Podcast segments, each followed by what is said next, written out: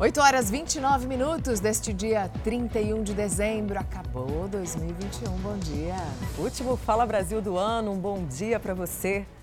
Vamos mostrar para você agora o movimento nas estradas neste último dia do ano. O comandante Juan Hamilton está sobrevoando a rodovia Castelo Branco, a Castelo que liga a capital ao interior de São Paulo. Como é que está o movimento agora na Castelo, comandante? Bom dia.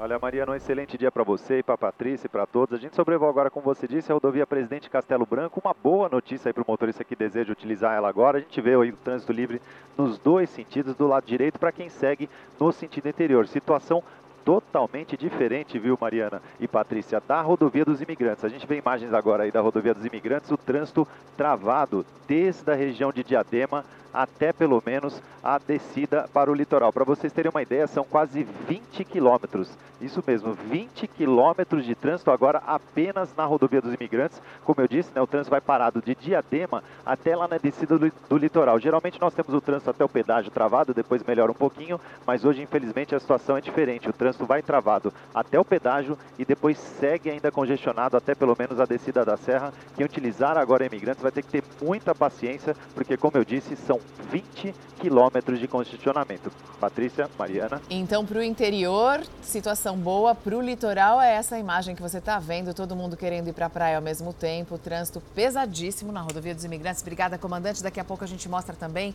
o movimento ao vivo em outras rodoviárias do país, nos mercadões municipais e, claro, nas praias para a virada desse ano. Um acidente envolvendo um caminhão e uma van interditou parcialmente a Avenida Brasil, no Rio de Janeiro. O caminhão tombou. Por isso, três das quatro faixas da pista central da Avenida Brasil, no sentido centro da cidade, foram bloqueadas. Os bombeiros foram chamados por volta de 5 horas da manhã. Há informações de que pelo menos cinco pessoas ficaram feridas neste acidente no Rio de Janeiro entre um caminhão e uma van. Dois navios de cruzeiro foram impedidos de seguir viagem pelo litoral brasileiro. Há um surto de Covid em passageiros e tripulantes das embarcações. O primeiro estava em Balneário Camboriú, em Santa Catarina, e teve de retornar a Santos, no litoral de São Paulo, quando foram confirmados 78 casos da doença a bordo. Todos desembarcaram e vão ficar em observação. O outro navio está atracado em Salvador, com 68 pessoas contaminadas. O desembarque não foi autorizado e a Anvisa monitora os dois casos. E subiu para 25 o número de mortos em consequência das chuvas na Bahia. Mesmo agora, com o tempo um pouco mais seco, a zona rural de Canavieiras, a 200 quilômetros de Porto Seguro, ainda sofre com os alagamentos e com a cheia do Rio Pardo.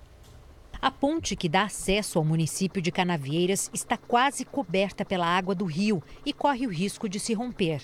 Sem segurança para seguirem até a cidade, caminhões parados formaram fila, alguns carregados com alimentos perecíveis.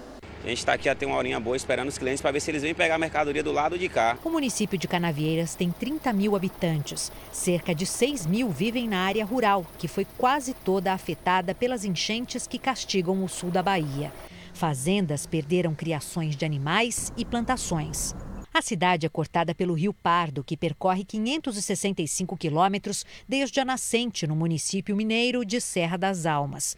Com as fortes chuvas, a população ribeirinha teve que sair de casa às pressas. 150 famílias foram levadas para abrigos improvisados em escolas como essa. É o caso da Lindovânia, que fugiu com o marido e a filha quando viu a casa alagar. Aí encheu de água. Aí eu perdi um bocado de coisa, televisão, aparelho DVD, cama, um bocado de coisa. Não perdi minha vida, graças a Deus, né? A gente está se aproximando agora de uma vila de pescadores. Vocês percebem que o nível da água subiu bastante, então a maior parte das casas está vazia. As famílias foram retiradas daqui, só que algumas famílias se recusam a sair. Então a gente está chegando com bombeiros que estão atuando no resgate a essas famílias que permanecem ilhadas e a gente vai ver então se elas dessa vez aceitam sair daqui. Seu José conta que prefere se arriscar a deixar para trás tudo que construiu durante a vida. Eu estou ilhado aqui, mas ainda tem uma parte aqui que a gente tem como ficar, entendeu? Eu não estou achando o perigo, porque aqui dentro de casa não está alagado. Eu não estou debaixo d'água. A casa está, o fundo aí está tudo alagado, mas eu não estou. Em Itabuna, 230 pessoas que estavam abrigadas no Parque de Exposições da cidade foram transferidas para outro local após as reclamações de condições insalubres. Ainda assim, hoje é o último dia do ano e as estradas estão cheias, muita gente se dirigindo ao litoral. O repórter Lucas Carvalho está na rodovia dos imigrantes, que liga a capital ao litoral em São Paulo. Lucas, muito bom dia para você. Quantos carros são esperados por essa passagem aí onde você está? Oi, Mariana, bom dia para você também. Bom dia a todos que acompanham o Fala Brasil. Pelo menos 650 mil veículos devem passar pelas estradas que são administradas pela Ecovias. O sistema Anchieta Imigrantes deve ser um dos trechos mais utilizados pelo motorista, exatamente por fazer essa ligação da capital ao litoral. As imagens ao vivo são do Gilberto Rodrigues. Uh, por aqui já existe uma movimentação um pouco mais intensa, inclusive em alguns trechos da rodovia dos imigrantes, há congestionamentos ali, principalmente entre os quilômetros 27 e 45 no sentido litoral, e também a uh, rodovia Anchieta enfrenta congestionamento entre os quilômetros 26 e 31, também sentido litoral. Tudo isso por conta uh, do excesso de veículos, né? Motoristas que tentam descer eh, o trecho de serra em direção, em direção à Baixada Santista. Então a movimentação que já começa a ficar intensa agora pela manhã, deve aumentar no decorrer do dia. Agora, olha, o sol decidiu sair de forma tímida, mas é importante a gente destacar aqui também que existe previsão de chuva a qualquer hora do dia e aí o motorista precisa redobrar a atenção, os cuidados por conta da pista escorregadia. Mariana. Obrigada, Lucas. Nesse trecho onde o Lucas está, movimento um pouco mais tranquilo, mas você viu que na chegada ao pedágio já fica lotado. A gente volta agora a falar com o comandante Juan Milton, que agora sobrevoa a rodovia dos Bandeirantes. Essa rodovia também liga a capital interior de São Paulo. Como é que está o movimento por aí agora, comandante? Olha, Mariana, por enquanto, movimento tranquilo aqui na rodovia dos Bandeirantes. Mais de 170 mil veículos devem trafegar pelo sistema eh, Bandeirantes e Anhanguera. A gente vê o trecho agora de São Paulo, pelo menos nesse trecho aí, o trânsito tranquilo. Do lado direito, para quem vai aí sentido interior, sentido Campinas, situação também totalmente diferente da rodovia das eh, Anchieta, viu, Mariana e Patrícia? Porque lá seria alternativa, né, para quem está preso ali no trânsito da imigrantes. Só que o trânsito, como a gente vai ver as imagens agora, aí também muito congestionado para quem trafega na rodovia é, Anchieta. São pelo menos ali 10 quilômetros de congestionamento, rodovia Anchieta e imigrantes agora com problemas diferentes né, da rodovia dos Bandeirantes que a gente mostra do lado direito do vídeo, com trânsito bastante tranquilo. Patrícia. Obrigada, comandante. Portanto, quem vai para o interior está com trânsito bem tranquilo. Já o litoral vai ter que ter paciência aí, porque há muito congestionamento nas duas pistas, né? Tanto na Avenida, na, na Imigrana Rodovia dos Imigrantes, quanto na Anchieta. Olhe, nas rodoviárias do país, o movimento também é intenso. Muita gente já está com o pé na estrada para aproveitar a chegada de 2022. Mala, sacola, mochila, seja como for, a galera por aqui já tá pronta pra viagem. E tem gente que veio de longe. Eu tô indo pra Curvelo, venho de Recife. Quem você conhece lá em Curvelo? Minha sogra que mora lá. Vai passar então o um ano novo com a família. É. Expectativa grande? Eu gosto muito dessa terra. E claro que ela não é a única nessa expectativa toda para a virada de ano. É gente, muita gente. Só para se ter uma ideia, de acordo com a própria rodoviária, no intervalo de 18 dias, que vai do dia 17 de dezembro até o dia 3 de janeiro, mais de 400 mil pessoas são esperadas aqui na rodoviária de Belo Horizonte. Esse número é cerca de 30% maior do que o que foi registrado nesse mesmo período lá no ano passado. E no meio dessa multidão, tem gente que é pura ansiedade para rever a família. Você tá indo ver quem lá em São Paulo, mulher? Irmã, há mais de 10 anos que eu não a vejo. Vai ser um reencontro bonito nesse Nossa, fim de ano. bonito. Estou ansiosa para chegar o momento. Haja emoção para esse reencontro. E também para aqueles que estão indo ver alguém muito especial pela primeira vez, como é o caso da Zumira. Vou conhecer minha netinha que nasceu, que eu não conheço ainda. Para ela, para você e para todo mundo a dica é a mesma: usar máscara, álcool em gel e manter o distanciamento. Só assim poderemos ter um 2022 melhor do que este 2021. O que você deseja para todo mundo nesse ano que vem? Muita saúde, muita paz. Porque a gente tendo a saúde, o resto a gente corre atrás. Tá certo. Olha, e a partir de amanhã, volta a valer a regra do reembolso do valor das passagens para voos que tenham sido cancelados em no máximo sete dias. Essa é uma norma da ANAC, Agência Nacional de Aviação Civil, que tinha sido suspensa durante a pandemia. É, com os problemas enfrentados aí pelo setor, as empresas aéreas ganharam prazos maiores para não entrar em falência. Malu viaja com frequência para muitos países por conta do trabalho, mas na pandemia ela sofreu. Foram 10 voos cancelados desde março do ano passado. Além das complicações com a logística, ela teve dificuldade para receber o dinheiro de volta das companhias aéreas. 12 meses é muito tempo para fazer um reembolso. Porque a gente já pagou esse dinheiro, né? A companhia aérea está trabalhando com o meu dinheiro e esse reembolso não vem com juros. Isabela está na Flórida, nos Estados Unidos. Ela comprou passagem com antecedência para fazer uma cirurgia programada no Brasil e agora, com o voo cancelado, ainda não sabe o que fazer. O problema é que eu me planejei, tá? Eu consegui uma, uma tarifa que eu que cabia no meu bolso, que estava dentro dos meus planos gastar, com uma data que também estava dentro dos meus planos, que eu tenho que voltar para o Brasil. E agora, é, receber esse reembolso não vai pagar o que eu vou gastar, né? Comprando uma outra passagem em cima da hora.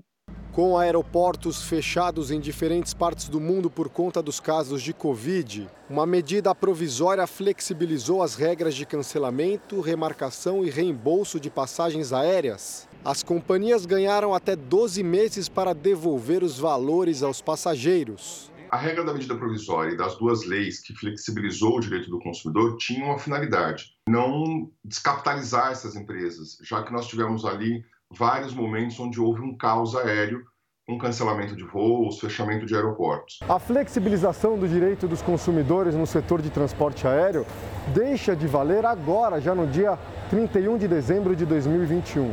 A partir do dia 1 de janeiro, volta a entrar em vigor a antiga resolução da ANAC, Agência Nacional de Aviação Civil. E aí, em caso de cancelamento de voos, as companhias aéreas passam a ser obrigadas a reembolsar os passageiros em apenas sete dias. E esse, essa devolução tem que acontecer da mesma forma que foi feito o pagamento. Se o pagamento foi feito em dinheiro, débito automático, tem que acontecer em dinheiro, débito automático. Se foi no cartão de crédito, tem que ser estorno no cartão de crédito. Apesar da mudança, como a pandemia ainda está longe de ser controlada no mundo, Malu prevê muitas disputas para conseguir o reembolso de possíveis cancelamentos. Eu acho que a dor de cabeça vem porque nem sempre, não só pela culpa da companhia, porque o país de um dia para o outro fecha. E não é culpa nem do passageiro nem da companhia, mas a companhia tem que ter uma posição de atender o cliente de uma forma melhor.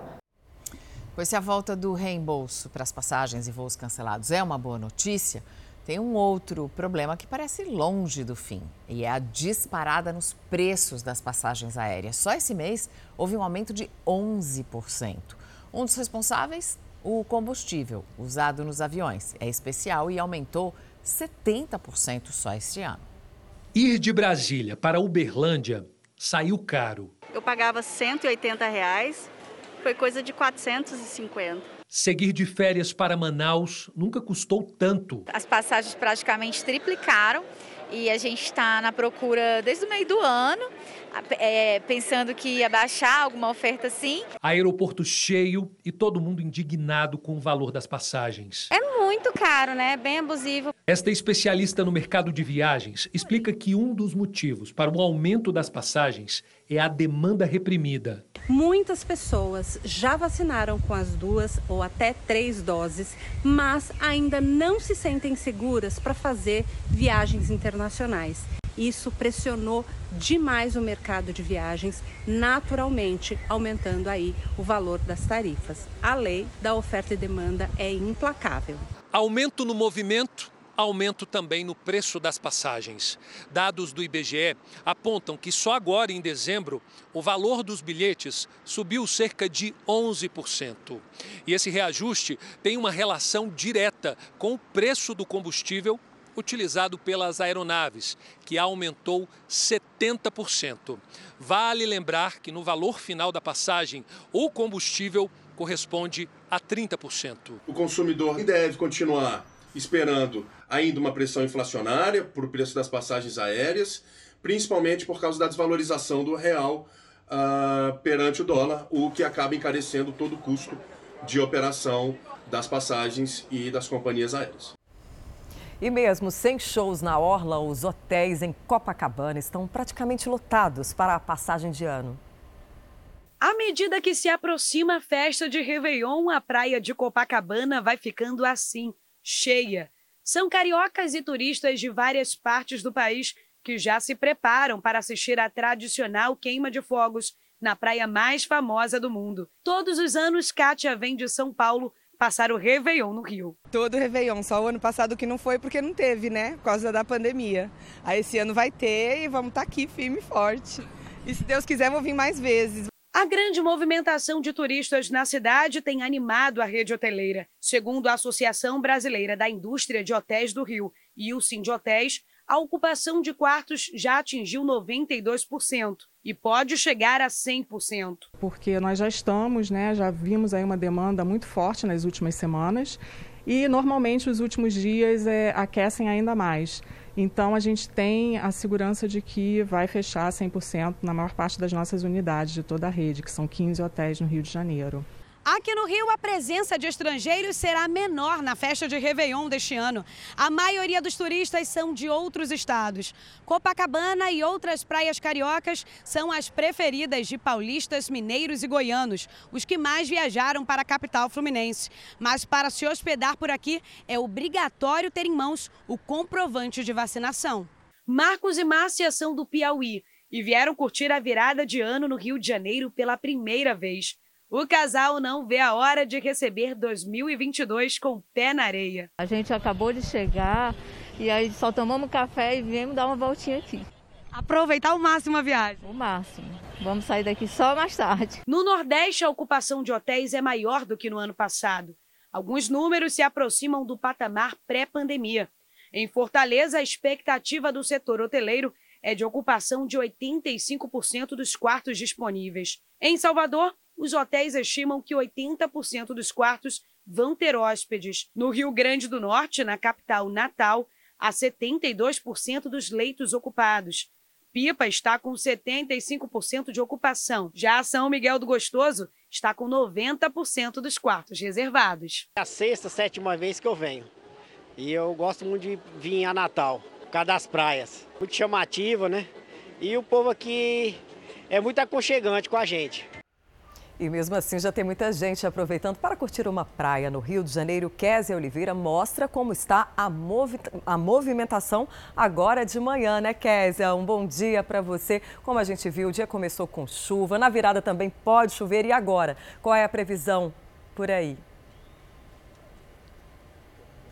Oi, Patrícia, bom dia para você, um ótimo dia a todos. Olha, a chuva está inibindo um pouquinho a chegada de cariocas e turistas aqui na praia de Copacabana, mas aos poucos eles vão criando coragem, vão chegando aqui para ocupar seus espaços na faixa de areia e curtir essa queima de fogos que acontece logo mais. Quem é turista sabe, né? Tem que aproveitar o momento, já chegou no Rio de Janeiro, vai fazer festa do mesmo jeito. A queima de fogos que vai acontecer aqui à meia-noite será de 16 minutos. 14 toneladas de explosivo, serão detonados aqui. Terão também 25 torres de som embalando a passagem de ano. E tem muita gente animada com essa virada de ano aqui na praia de Copacabana, que não acontece só aqui. Também vai acontecer em outros nove pontos da cidade do Rio de Janeiro. Mas por aqui o esquema é muito especial porque é o foco do Réveillon no Rio, né? Por isso a Avenida Atlântica já está fechada esquema de trânsito especial, policiamento também reforçado aqui e em toda a cidade. Patrícia. Tomara que o tempo não atrapalhe aí o espetáculo para, para os turistas e também moradores. Kézia, obrigada pelas suas informações. E como será, hein, que o pessoal está aproveitando o último dia do ano? Lá em Maceió, o Leandro Santiago está ao vivo com a gente. Bom dia. Conta pra gente como o povo está aproveitando e qual vai ser a temperatura e a previsão para a virada do ano.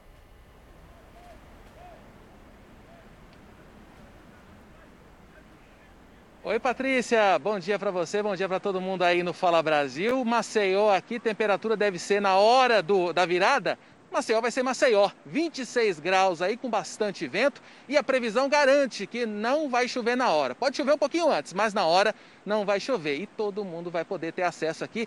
Vou pedir para o Henrique Moura mostrar esse visual. Olha por que Maceió é um dos pontos mais visitados nessa virada aí. A gente está na praia da Ponta Verde, um dos cartões postais da cidade, onde vai ser a maior queima de fogos. No total serão sete pontos na cidade de queima de fogos, mas aqui vai ser o principal. Essas balsas que você está vendo aí, está vendo esses pontinhos pretos? São as balsas aí que vão fazer um show pirotécnico de mais ou menos 12 minutos aí no caso. Um show que vai ser mais de cor do que de barulho. Os doguinhos, nesse caso, aí agradecem. Então promete ser uma grande festa. Maceió que não vai ter show de música, mas vai ter aí a queima de fogos aí nesse caso, prometendo aí ser uma grande festa aqui. Muita gente aqui em Maceió, é, segundo a rede hoteleira aqui, são 92% aqui em média de ocupação, muito mais do que no ano passado aí prejudicado por causa da pandemia. Mariana e Patrícia, pode vir, vem para cá. Ai, que delícia de convite, Leandro. Obrigada. No estado americano do Colorado, milhares de moradores tiveram que abandonar suas casas por causa do avanço dos incêndios florestais. A região enfrenta também uma seca histórica. Mais de 30 mil habitantes das cidades de Louisville e Superior tiveram que deixar a região às pressas. O fogo já devastou mais de 600 hectares em poucas horas. Cerca de 500 construções foram completamente destruídas pelos incêndios. Os ventos, que passam de 100 km por hora, fazem com que o fogo se espalhe muito mais rapidamente, o que dificulta o trabalho dos bombeiros. O governador do estado do Colorado decretou estado de emergência para todas as áreas atingidas. E já é 2022 na Nova Zelândia. Milhares de pessoas acompanharam a queima de fogos na capital Auckland, a mais populosa do país. Um show de luzes comemorou a virada do ano na Nova Zelândia e tomou conta dos pontos turísticos da cidade. A festa seguiu todos os protocolos sanitários. Na Austrália, a queima de fogos foi um pouco menor, às 9 horas da noite, pelo horário local, antes até da celebração principal. No penúltimo dia do ano, o presidente Jair Bolsonaro sancionou a lei que cria o Auxílio Brasil, o programa que substitui o Bolsa Família. Podem receber o auxílio de 400 reais famílias em situação de extrema pobreza com renda mensal de menos de 105 reais por pessoa. E as em situação de pobreza com renda mensal até 210 reais por pessoa. Também foi sancionada por Bolsonaro a nova lei cambial, que permitirá, por exemplo, levar um limite maior de moeda estrangeira em viagens internacionais. A declaração agora passa a ser obrigatória a partir de 10 mil dólares equivalente a cerca de 55 mil reais. Só na Câmara, em 2021, foram analisados quase 250 projetos. Entre os assuntos discutidos, propostas de combate à pandemia de Covid-19 e a agenda econômica do país. A Câmara encerrou o ano de 2021 com um saldo bastante positivo. Dentro dessa perspectiva, aprovamos grandes projetos que resultaram na continuidade do desenvolvimento do país.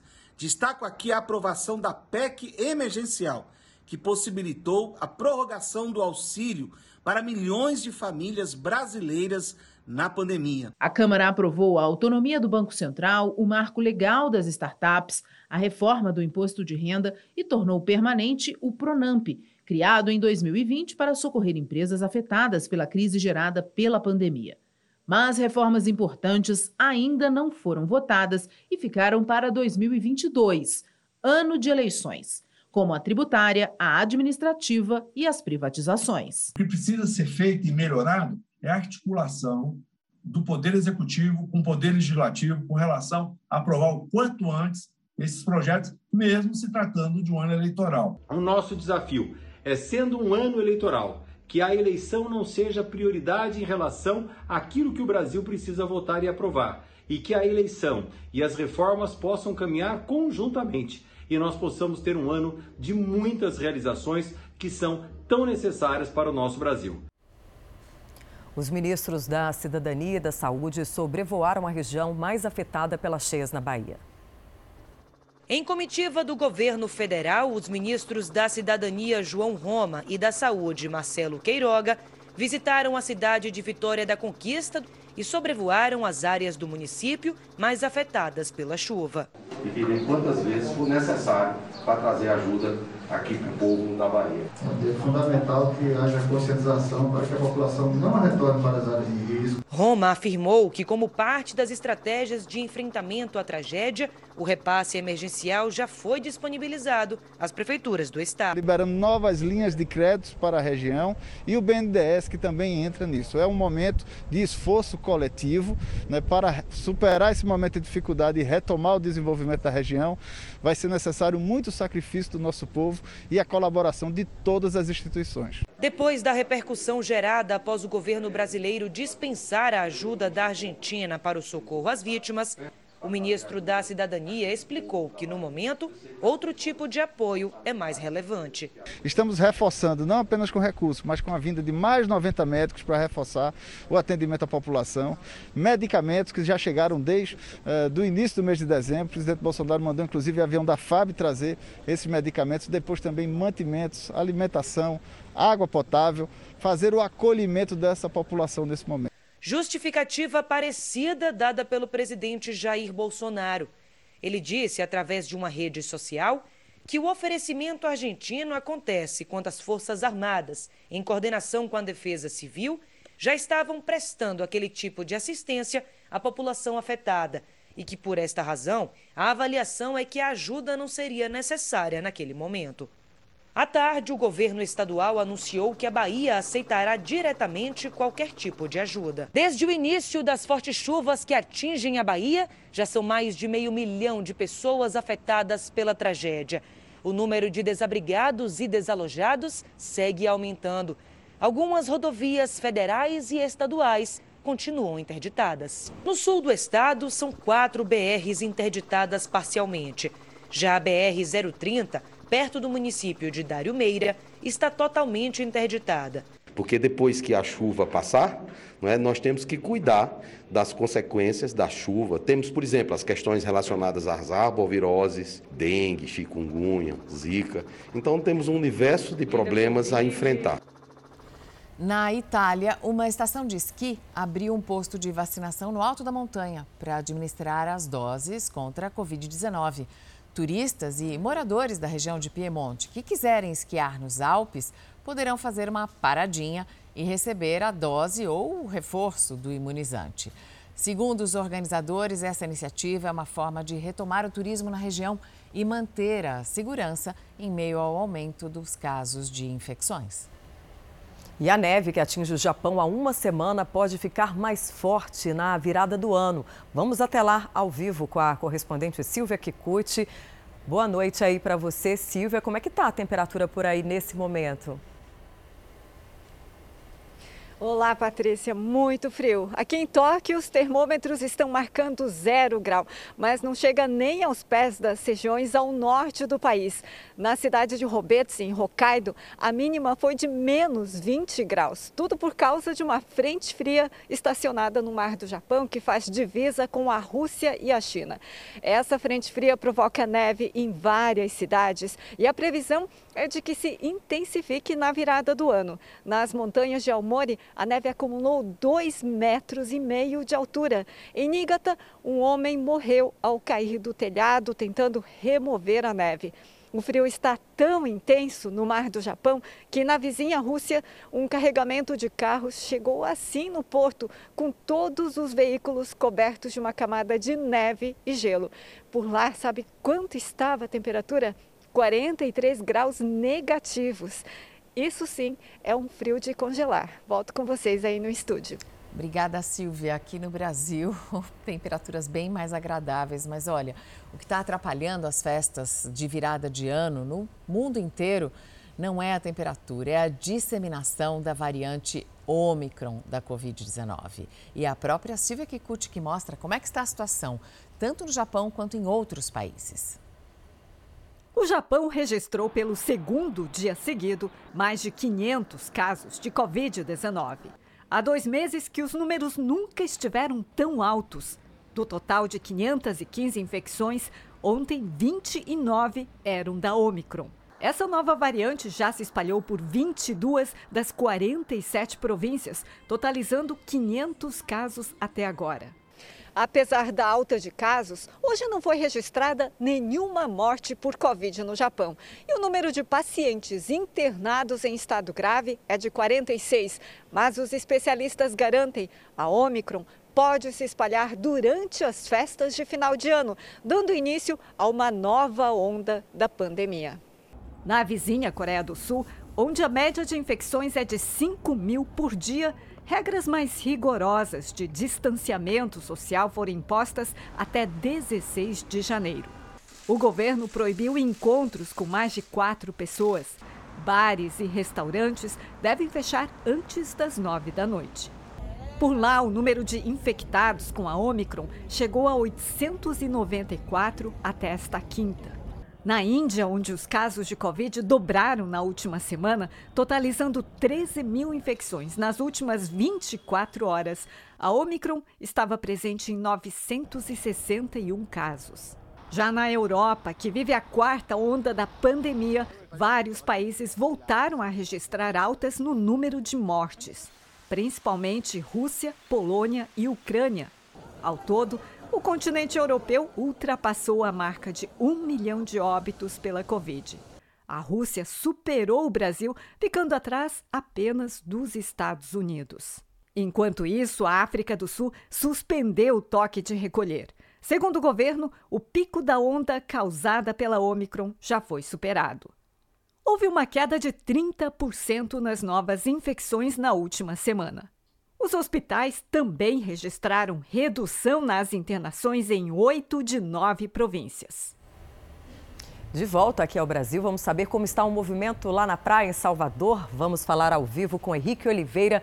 Bom dia para você, Henrique. Manhã de sol por aí. Qual vai ser a temperatura na hora da virada? E qual praia você está? Oi, Patrícia, bom dia. Bom dia para você de casa que nos acompanha. O sol tá brincando de esconde-esconde aqui em Salvador. Hora chove, hora ele aparece. Na hora da virada, a previsão é de 27 graus com céu nublado, acredita? Mas a gente acha que isso não vai atrapalhar a queima de fogos, que vai acontecer em 20 pontos diferentes da cidade, mas que até agora não foram divulgados para evitar concentração de pessoas nesses locais. Essa aqui é a praia do Porto da Barra, um dos banhos de mar mais disputados de Salvador. São apenas 250 metros de faixa de areia, mas todo baiano e todo turista faz questão de bater ponto aqui todo dia, viu? E não precisa explicar o motivo, né? É só apreciar a vista e entender. Patrícia, com você no estúdio. Não precisa mesmo, Henrique. Obrigada pelas suas informações. Agora a gente vai ao vivo até João Pessoa com o repórter João Fernandes, saber como está o clima por lá e qual vai ser a temperatura na virada, né, João? Bom dia para você.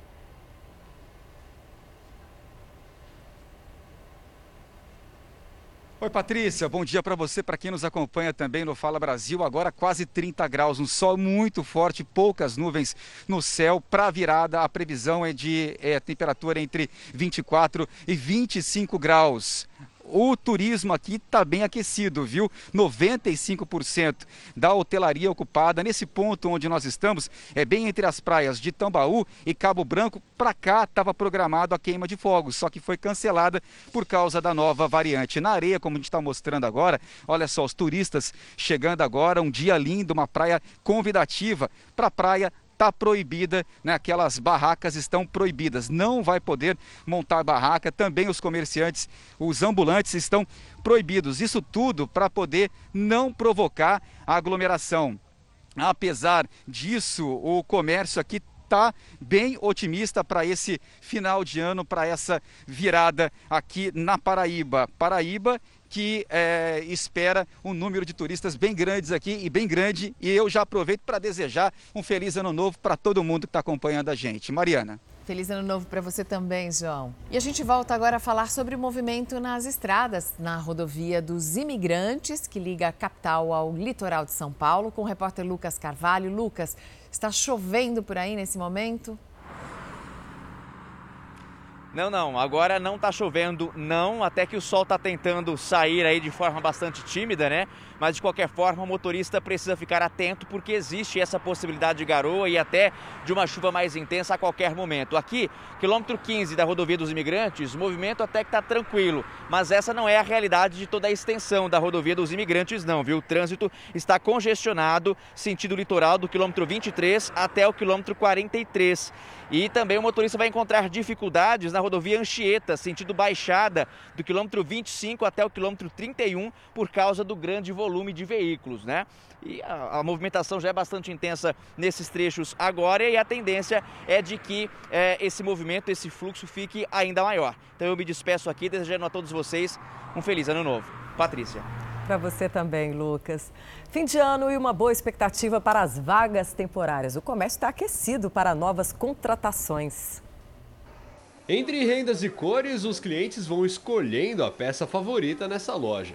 E para não deixar ninguém na mão, a equipe de vendas foi reforçada. Nosso quadro fixo hoje nós temos são cinco funcionárias, né? E conseguimos contratar mais sete para esse final de ano. Uma das vagas ficou com a Monique. A doutora em Química não encontrava oportunidade na área acadêmica. No varejo, ela teve a chance de recomeçar. Voltar para o mercado de trabalho depois de um tempo afastada, ainda mais nesse período de pandemia tão difícil. Fazia uns anos que eu estava longe do mercado de trabalho, do varejo. Foi uma oportunidade bem legal assim para crescimento profissional e pessoal. A Monique aproveitou a oportunidade em um momento bom de reaquecimento do mercado.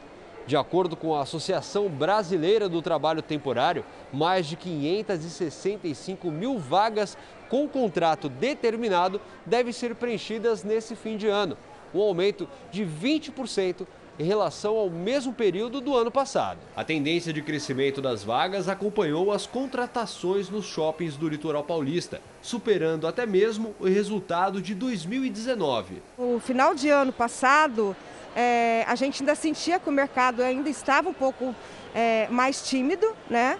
É, esse ano não, a gente já sentiu que as pessoas voltaram a fazer suas compras, é, intensificaram aí, o, o, nosso público foi intensificado nesse período de Natal e agora esperando para o ano novo. Então a gente teve sim um crescimento tanto de público como de contratações como de vendas. Apesar do aquecimento, nem todos os setores viram essa disparada.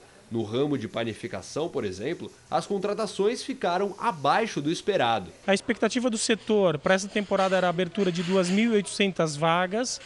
É, com a proximidade da temporada e com o cenário da terceira, quarta onda nos outros países, com a gripe aqui no Brasil, e até mesmo com as medidas de algumas prefeituras de não incentivar a vinda do turista, queima de fogos, fez com que o empresário ficasse um pouco mais cauteloso, pé no chão e as contratações foram um pouco menores. Agora, sabe o que é que tem muita gente fazendo neste horário, agora de manhã? Correndo para garantir os ingredientes da ceia da virada. O Edson Carvalho está num dos maiores mercados populares do país, em Belém. Edson, muito bom dia para você. Claro, né? Tem que comprar tudo que falta. Como é que está o movimento por aí? Oi, Mariana. Bom dia para você também. Olha, por aqui o dia amanheceu chuvoso. Mas como a chuva diminuiu um pouquinho, a movimentação de pessoas em busca de produtos está aumentando. Pessoal em busca daqueles itens fresquinhos, né? principalmente as frutas que vão para a mesa mais tarde na ceia. Também o pescado que está chegando até aqui ao mercado do Peso é muito procurado pelos consumidores que vieram ao local. A feira deve ficar aberta até mais ou menos o final da tarde, mas os feirantes com quem eu conversei já disseram que enquanto tiver produto, eles estão vendendo. Volto com você aí, Mariana.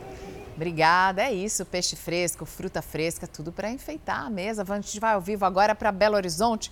Vamos para o Mercado Central. Quem está lá em Belo Horizonte é o Gabriel Rodrigues. Bom dia para você, Gabriel. Muito cheio também aí em Belo Horizonte?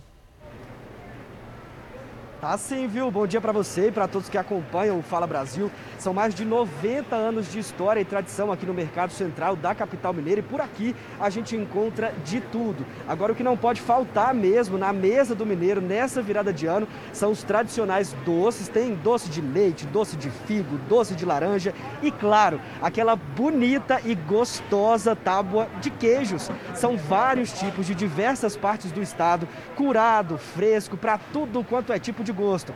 E isso a Patrícia entende bem de queijo, né, Patrícia? Olha, entendo e adoro. Na minha casa não falta. Pode mandar um daí para ir o legítimo mineiro. Obrigada. E manda junto um doce de leite também, porque eu gosto da, da junção dos dois. Com doce de leite, com goiabada. Queijo é bom de qualquer jeito. Que delícia. Bom, o fim de ano para muita gente é marcado por viagens, festas, ceias, tá tudo muito bom, tá tudo muito bem até janeiro chegarem as contas. Aí, Mariana, quem não guardou um dinheirinho extra para fazer os pagamentos ou não ganhou na Mega Sena, né? É. Pode ter dificuldades para o orçamento. Ganhar, né? Olha, até que o brasileiro se programou para esses gastos extras no começo do ano, né? É, mais da metade, por exemplo, disse que fez sim uma reserva financeira. Só que para isso teve que fazer cortes no orçamento ao longo de todo o ano. É isso que mostra uma pesquisa inédita e que foi feita com exclusividade para o Fala Brasil.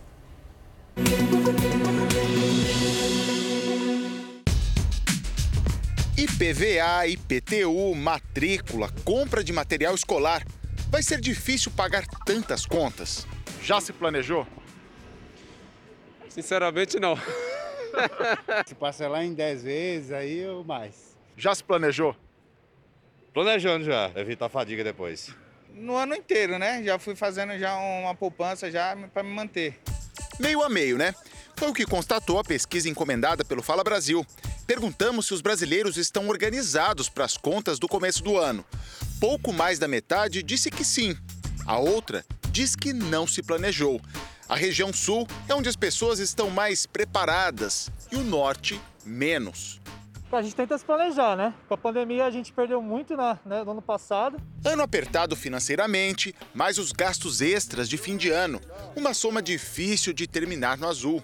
Desde outubro existe um incentivo muito agressivo para as compras, né? Nós temos Dia das Crianças, nós temos uh, novembro com promoções para compra, nós temos dezembro com as compras de final de ano. E quando não há planejamento, o que, que a, a gente acaba fazendo? Faz, faz as compras, não tem condições de pagar à vista muitas vezes, usa o crédito, mas como não há o planejamento, quando chega em janeiro, isso acumula. A Luzia, que é corretora de imóveis, diz que pela primeira vez conseguiu se planejar para as contas pesadas que chegam junto com o ano novo eu consegui, cortando algumas coisas, alguns gastos que normalmente eu não, eu, eu não costumava cortar, que era é, gastos com ceia de Natal. Cortei a minha listinha de presentes, eu fiz, refiz, refiz, e com isso eu consegui me organizar para começar o ano com fôlego. Nós também perguntamos para os brasileiros quais dessas contas pesam mais no orçamento. Em primeiro lugar, veio o imposto do carro, o IPVA depois o da casa, IPTU, material escolar e, por último, as matrículas. A pesquisa feita pelo Instituto Real Time Big Data também revelou que 7 em cada 10 pessoas fizeram algum tipo de corte no orçamento pensando nos boletos de janeiro. A gente teve que cortar um pouco a gasolina, né? No supermercado, está muito caro. Aí tivemos que comprar as coisas mais baratas, diminuir as coisas. Os principais cortes foram redução no mercado ou feira, no consumo de roupas e sapatos e até na quantidade de refeições diárias. A educadora financeira diz que, mesmo para quem não se planejou, nunca é tarde para colocar as contas em dia e evitar as dívidas. Primeira coisa que você tem que fazer é entender quanto você ganha. Você vai identificar o valor líquido, já sem os impostos ou qualquer outro desconto que vem na folha.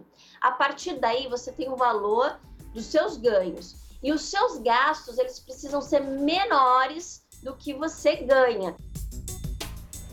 E você pode apontar a câmera do seu celular para esse QR que aparece aqui no canto da tela e acessar no R7 uma entrevista exclusiva com uma educadora financeira e ter também outros dados dessa pesquisa sobre as finanças do brasileiro para começar o ano. A rodoviária de São Paulo está lotada e a expectativa é de quase um milhão de pessoas passem pelo terminal até o dia 3 de janeiro. Por isso, o Bruno Piscinato está lá ao vivo. Bom dia. Como é que está o movimento por aí agora? Tem algum atraso? Bom dia, Patrícia. Bom dia para todo mundo que acompanha o Fala Brasil. A boa notícia é que não tem ônibus atrasado. Agora, é impressionante a quantidade de pessoas que deixaram para viajar nesse último momento, nos últimos momentos de 2021. Olha só, a gente está na área de embarque aqui para ônibus que vão para o interior do estado de São Paulo e também para o Rio de Janeiro. Muita gente, uma aglomeração muito grande, né? Mesmo em épocas de Covid, muita gente preferiu viajar de ônibus do que de avião, ainda mais para essas localidades mais próximas. Aqui no terminal do Tietê, onde a gente se encontra, tem também ônibus para o norte, nordeste. E essa área de embarque já está mais vazia, são viagens mais longas. Quem tinha que ir realmente já foi. Agora, aqui para o interior do estado de São Paulo, olha só quanta gente deixando para ir visitar os familiares. Bem na última hora, no último dia, é, as empresas de ônibus disponibilizaram mais de 1.900 ônibus extras para atender essa demanda. Tem um número importante também, a expectativa é que de mais de 700 mil pessoas entre os dias 27 e 3 de janeiro passem pelos terminais do Tietê, da Barra Funda e também do Jabaquara, os três terminais de São Paulo. É importante lembrar o uso das máscaras. A gente está observando aqui a direção do terminal. É, a orientação é passada para todas as pessoas que, como a aglomeração está grande, é muito importante usar a máscara aqui no embarque e também dentro dos ônibus durante a viagem. Uma outra informação importante é que a movimentação, a aglomeração deve diminuir depois da uma, duas da tarde, que aí as, quem tiver que viajar já saiu, realmente as viagens vão diminuir, mas nesse momento é clima de fim de ano por aqui, muito movimento, muita gente se deslocando para ver a família nesses últimos momentos de 2021. Patrícia. Expectativa boa. Obrigada, Bruno, pelas informações. E nós vamos à rodovia dos Tamoios, no litoral de São Paulo, para saber como está o movimento por lá. A repórter Mônica Arruda está ao vivo com a gente. Mônica, bom dia. Como é que está o movimento por aí? Oi, Patrícia, bom dia. Olha, por aqui eu estou exatamente no trecho de Planalto da rodovia dos Tamoios, que liga o Vale do Paraíba ao litoral norte. Por aqui o trânsito é livre, mas uma chuva fina e constante, então o motorista tem que tomar bastante cuidado com a pista que está escorregadia. Inclusive, na altura do quilômetro 74, houve um acidente agora há pouco envolvendo um caminhão e dois carros de passeio. Ainda não há informação sobre vítimas, mas as equipes de resgate estão no local e os dois sentidos da estrada na altura do quilômetro 74 estão bloqueados. Então, atenção motorista, redobrar a atenção neste trecho para evitar outro tipo de colisão. Ali precisa reduzir bastante a velocidade. A previsão de movimento aqui na rodovia dos Tamoios é de 450 mil carros durante o feriado de Réveillon. Agora, com informações da Oswaldo Cruz, que liga Ubatuba a que liga Taubaté a Ubatuba, a previsão por lá é de 150 mil carros e o trânsito é livre, apesar da chuva que também é intensa por lá. Eu volto com você, Mariana. Obrigada. E olha, já está quase tudo pronto para queima de fogos no Réveillon de Copacabana. Já foi feita a vistoria nas balsas que estão carregadas com 14 toneladas de fogos de artifício. 14 toneladas de fogos de artifício para compensar o silêncio da última virada. Na inspeção final, a segurança dos fogos que vão voltar a iluminar os céus de Copacabana foi verificada e aprovada. Agentes da Polícia e da Defesa Civil, além de representantes da Marinha e da Rio Tour, fizeram a vistoria nesta quinta-feira. As 10 balsas que carregam os fogos vão ser colocadas a 250 metros umas das outras todas estarão a meio quilômetro da faixa de areia. Para compensar a falta dos shows em Copacabana, 25 torres de som vão garantir a música a cargo de um DJ. De casa, vai dar para assistir ao vivo pelas redes sociais, tanto a apresentação do DJ quanto a queima de fogos de 16 minutos. Tem alguma coisa que é produzida no Brasil que foi feita especial para o show, especificamente para Copacabana. É, tem fogos da Europa e da China e dos Estados Unidos. A ideia da prefeitura é que as pessoas não façam grandes deslocamentos pela cidade. Por isso, esquema especial no transporte público. O metrô vai parar de funcionar às 8 da noite desta sexta-feira, horário em que os ônibus também param de circular em Copacabana. Aliás, já está proibido estacionar na orla da Praia de Copa. A Avenida Atlântica vai ser totalmente bloqueada às 3 da tarde do dia 31. Com cuidado, dá para curtir a virada do ano e torcer para que no ano que vem, sem restrição e com a pandemia controlada, turistas e cariocas possam aproveitar o Réveillon da cidade maravilhosa. É o que todo mundo deseja, né? E cerca de 4 mil pessoas estão dentro no navio que está atracado em Santos depois de um surto de Covid na embarcação. Pelo menos 78 pessoas testaram positivo.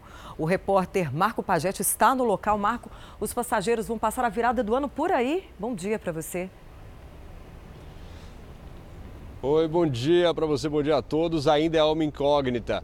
Todos aguardam a liberação da Anvisa para o desembarque aqui no Porto de Santos.